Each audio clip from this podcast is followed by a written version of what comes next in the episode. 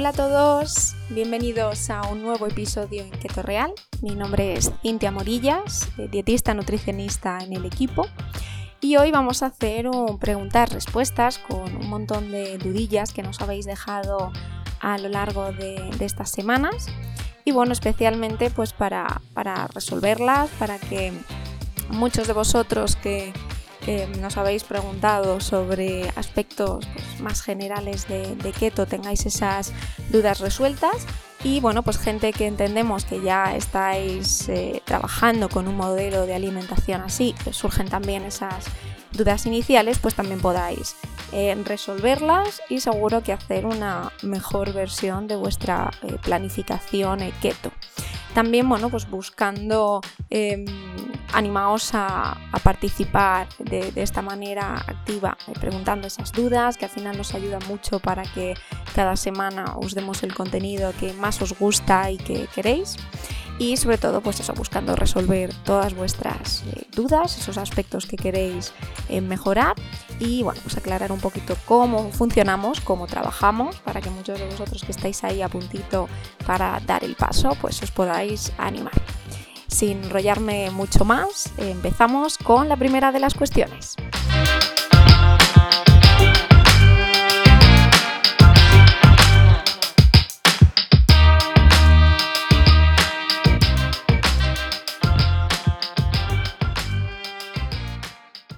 y es ¿qué es la dieta keto y en qué consiste en líneas generales? Bien, pues esto es todavía algo que genera bastantes, bastantes dudas, sobre todo en gente que se está iniciando.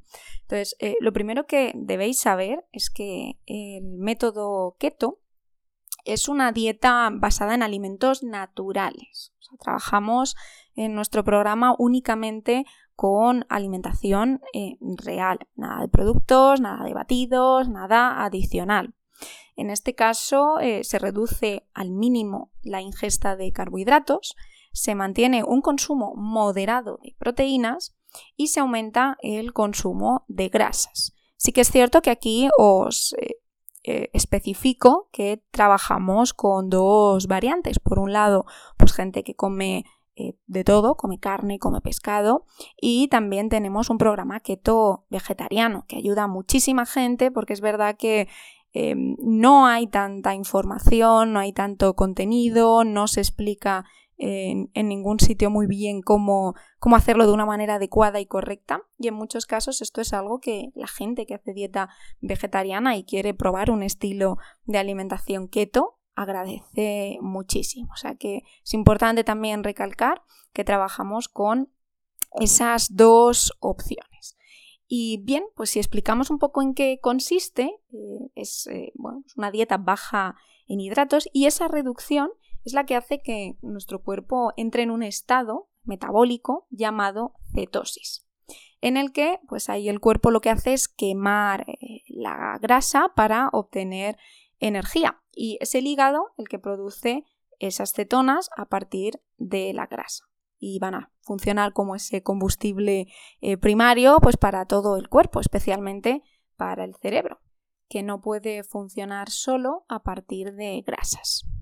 Por tanto, es una manera de hacer al cuerpo cambiar de suministro, ya que estará quemando eh, grasas las 24 horas del día durante todos los días que mantengamos keto.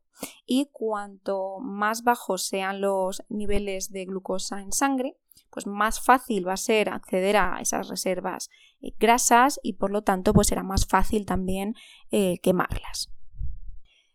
Otra de las cuestiones que nos han planteado es si existe un perfil de persona determinado para este tipo de dieta o si sería algo apto para todo el mundo. Normalmente observamos que hay un altísimo porcentaje que eh, recurre a la dieta keto evidentemente para eh, bajar de peso. De hecho, hay un montón de estudios que aseguran que esta forma de alimentación baja en carbohidratos eh, pues va a ser uno de los métodos de, de adelgazamiento que probablemente más ayude a quemar grasa de una manera súper eficaz y sobre todo a mejorar el rendimiento y la salud. Al final, pues en personas que mm, eh, consiguen bajar bastante de peso y mejorar ese porcentaje de, grasa corporal, si vienen con una patología, pues probablemente también eh, esos síntomas eh, se vean mejorados. O sea que realmente con el planteamiento que nosotros hacemos en, en nuestro programa sería válida para todo el mundo, porque al final es una forma de alimentación, como hemos comentado en la pregunta anterior, muy eh, natural, eh, muy sostenible, basada en alimentos reales, donde no hay productos, no hay opciones sustitutivas. La hacemos de una manera también súper limpia, muy equilibrada. Y de hecho, bueno, pues por pacientes que hemos visto también nos consta que, han mejorado aspectos relacionados con su salud pues desde personas que estaban en procesos de eh, quimio, chicas jovencitas con síndrome de ovario poliquístico, eh, mujeres con los cambios hormonales eh, previo a menopausia, o sea, infinidad de ejemplos que hemos visto que mm, la dieta keto pues, ha sido súper óptima y ha mejorado muchísimo la salud y el estado de bienestar de muchísimas personas. Otra de las dudas es si existe una dieta keto buena y una mala. Y bueno, sobre esto eh, sí que teníamos un episodio anterior que para aquellos que les interese profundizar más eh, lo, recomiendo, donde explicábamos pues todas eh, las clasificaciones posibles que hay en keto. Una era en función de los alimentos y la otra en función de la estructura y veíamos que en función de los alimentos escogidos, pues sí que teníamos una opción eh, perezosa, una opción sucia, una opción limpia y una variante eh, keto mediterránea. Entonces, como vemos, pues también hay variedad de, opciones y cada una pues trae consigo eh, el hacerlo de una manera u otra. Nosotros recomendamos hacer una keto limpia razones obvias y en nuestro programa pues es la que enseñamos, la, que recomendamos y con la que trabajamos porque al final lo que prima es ese alimento de calidad, esa la opción natural y por supuesto pues es la que recomendaríamos.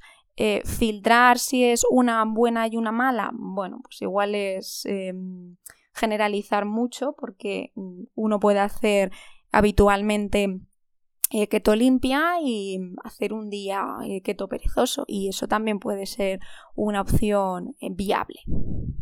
Sobre todo yo ahí incidiría en conocer un poquito más estas opciones, en si uno tiene dudas o hay ciertos aspectos que no tiene claro, que, que se informe, que al final eh, invertir en un programa donde te expliquen todo esto, donde tú seas consciente de todo lo que hay hoy día, pues eh, al final es garantía de hacerlo bien, garantía de saber eh, escoger y de tener la tranquilidad de que lo que estamos escogiendo y haciendo es una muy buena opción.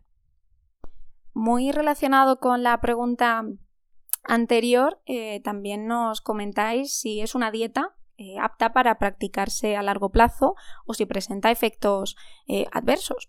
Pues eh, al final, bueno, si nosotros lo hacemos de una manera óptima, ordenada y limpia, pues probablemente claro que va a ser un modelo súper sostenible, saludable, rico, que no va a generar ningún tipo de, de, efecto adverso.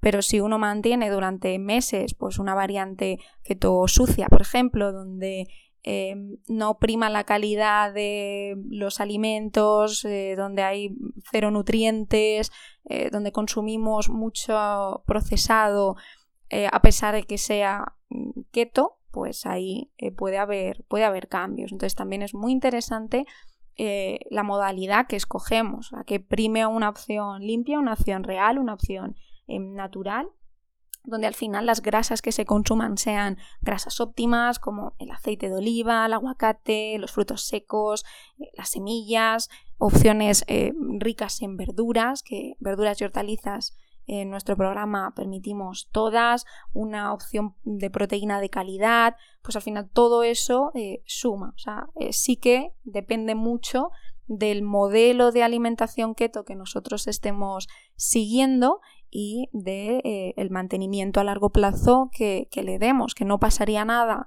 como comentaba en la pregunta anterior, por eh, hacer días sueltos de eh, keto sucia si nos surge algún evento o alguna situación un poco eh, especial o keto perezosa, pero el mantener una variante así de manera prolongada durante semanas, meses, años, pues ahí sí que podemos tener un poquito más de complicación. Pero si lo que prima es una keto limpia, no solo notaremos esos beneficios, sino que también pues, los grandes resultados, esa vitalidad, esas buenas sensaciones, esa desinflamación característica que nos lleva a sentirnos pues, especialmente bien. La siguiente cuestión es qué es la keto gripe y cuáles son sus principales síntomas.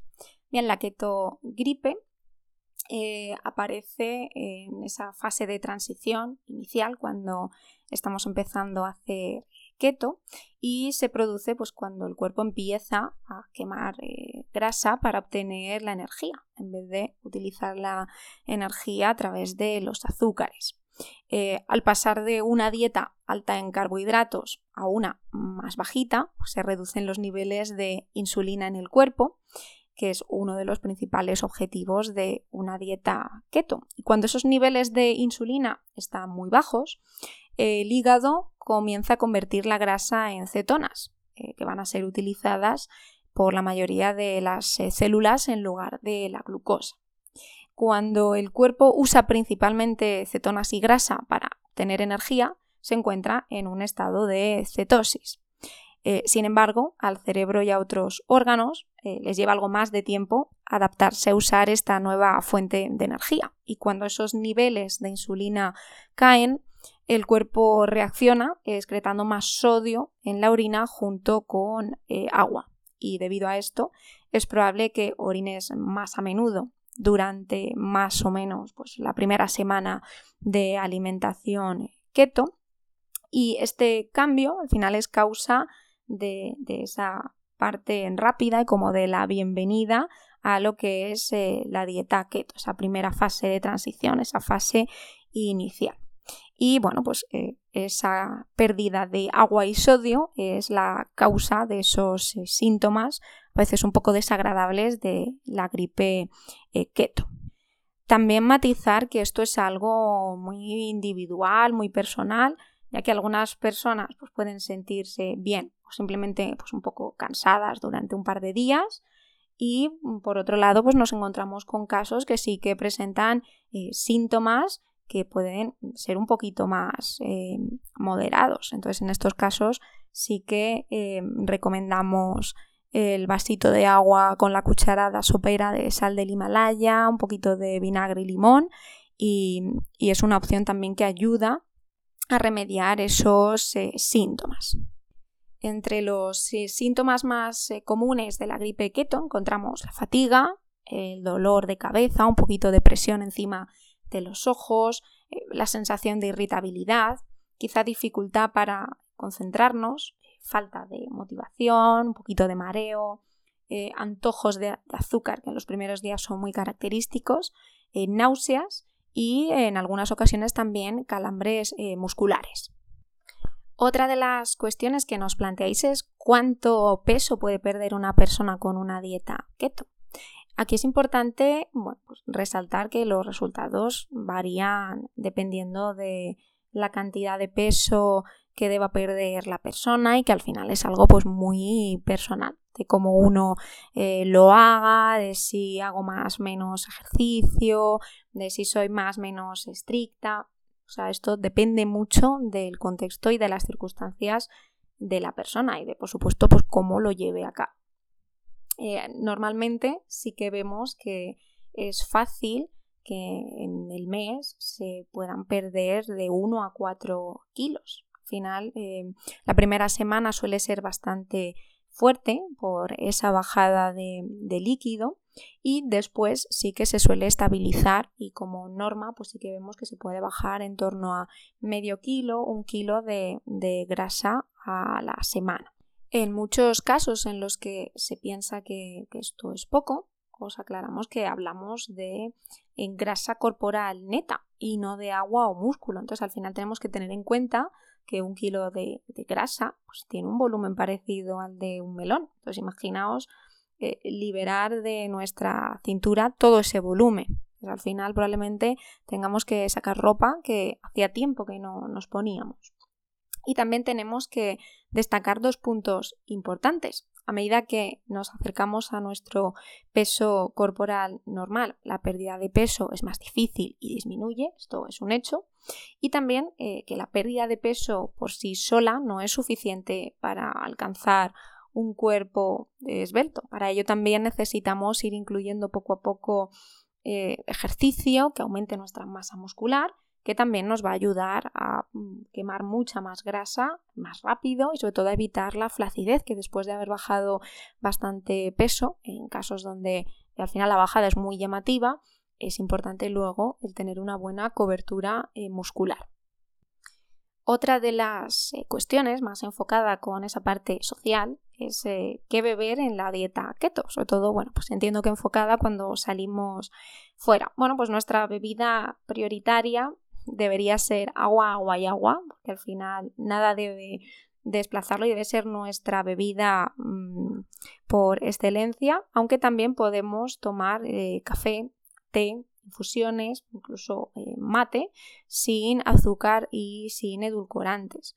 Eh, también hay mucha gente que en esta época más fría recurre a los calditos de hueso, también es una opción de introducir líquido de manera ideal y perfecta en muchas salidas sociales, pues para aquello de que no nos digan, no, y te vas a pedir agua, o venga mujer, pídete otra cosa, pues a veces el agua con gas es una opción perfecta, ideal, súper óptima, permitidísima en, keto, que nos ayuda en esos eh, momentos o en esas salidas eh, sociales. Y en ocasiones ya como puntuales sí que recomendaríamos la kombucha. Eh, sí que por supuesto evitaríamos alcohol, tanto cerveza, vino como destilados, por ser opciones que nos sacarían de manera inmediata de cetosis. La siguiente cuestión es si hacer dieta keto controla el apetito. Bien, esto observamos que desde el momento inicial en el que uno comienza una alimentación cetogénica, la sensación de hambre comienza a regularse y a disminuir. Y esto también es consecuencia del tipo de alimentos que consumimos. Al final, grasas saludables, eh, proteínas, normalmente pues, consumen más tiempo y energía en ser digeridos que los carbohidratos y pues por eso desde el primer eh, momento sí que notamos que el apetito empieza a disminuir. es normal también que entre las personas que siguen la dieta keto, pues, al menos por una semana, eh, sí que noten esa, esa, ese inicio quizá con un poquito más de hambre y que progresivamente a medida que van pasando los días se nota mucho más esa bajada. De hecho, en muchos casos esto nos lleva a tener incluso la necesidad de poder ayunar un poquito más, de poder desplazar el desayuno y hacerlo un poquito más tarde, hacer una cena más anticipada. Eh, al final nuestro cuerpo aprende a quemar en grasa como combustible, tanto para nuestros músculos como al final pues para tener esa reserva eh, de grasa suficiente y va a dejar de pedir Em, esa comida permanentemente y va a utilizar lo que tiene. Entonces, de esta manera también conseguimos que se acentúe mucho más la bajada de peso. Y por último, cerramos el podcast de hoy con la siguiente cuestión. ¿Cómo saber cuando tu cuerpo está en cetosis? Bien, la cetosis ya sabéis que puede medirse con un análisis de sangre o con una muestra de orina. Si no puedes hacerlo por estos medios, pues va a haber unas señales que nuestro cuerpo nos, transmite y que van a ser una muestra indudable de que estamos eh, en keto. En primer lugar, pues la boca seca y el aumento de sed es algo súper, súper característico. El sabor un poquito metálico o incluso esa disminución del apetito, como comentábamos. Eh, aumento en las ganas y en la frecuencia de orinar, esto al inicio también por esa pérdida de agua y sodio, eh, orinar con un poquito más de, espuma o incluso eh, el aliento con olor a acetona, que a veces hay muchas personas que es algo que notan mucho desde el inicio. Luego hay otros casos que a lo mejor no presentan estas señales de una manera tan llamativa, pero aún así pueden estar en, en, cetosis. Al final estos son indicadores más comunes, siempre nos queda, sino también pues la prueba de orina o la prueba en sangre para terminar de confirmarlo, pero bueno, para que sepáis que estas opciones también nos indican si estamos o no en keto y que espero que también nos ayuden a detectarlo y a saberlo. Y bien, después de comentar todas estas eh, dudas que nos habéis dejado, que iremos resolviendo más a lo largo de las eh, semanas, ya que vemos que el preguntas-respuestas pues sí que es algo que os gusta mucho porque es mucho más dinámico, mucho más ameno y rápido y al final eh, resolvemos pues todas esas dudas que os van surgiendo. Sí que os agradecemos mucho a todos los que estáis ahí semana a semana escuchándonos. Agradecemos también vuestros comentarios, todo vuestro apoyo eh, os pedimos como siempre pues que, deis like, que podáis compartir con, toda la gente que penséis que le puede interesar al final escucharnos, que al final toda esta vía de difusión nos viene muy bien. Y nada, pues desde el equipo Keto Real os deseamos que tengáis muy buena semana, que nos dejéis vuestras sugerencias, todas vuestras dudas, para que podamos resolverlas en próximos episodios. Que tengáis muy buena semana, un abrazo fuerte.